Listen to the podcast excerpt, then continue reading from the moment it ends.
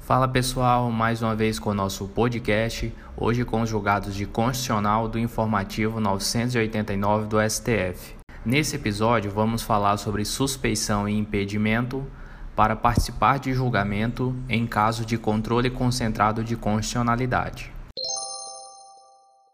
Reafirmando sua jurisprudência, o STF decidiu que, nos processos de controle concentrado de constitucionalidade, onde se discute a validade abstrata do ato normativo, como ocorre na ADI e na DPF, não há que se falar em impedimento ou suspeição de ministro, a não ser que o próprio ministro, por razão de foro íntimo, decida não participar do julgamento.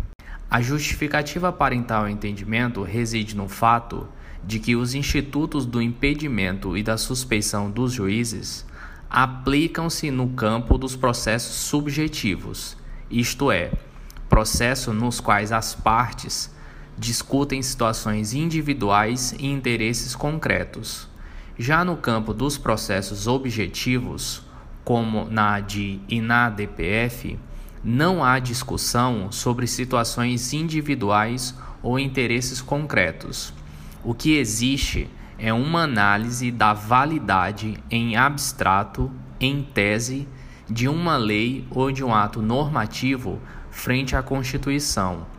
Portanto, nem o impedimento nem a suspeição se aplicam aos processos objetivos de controle de constitucionalidade.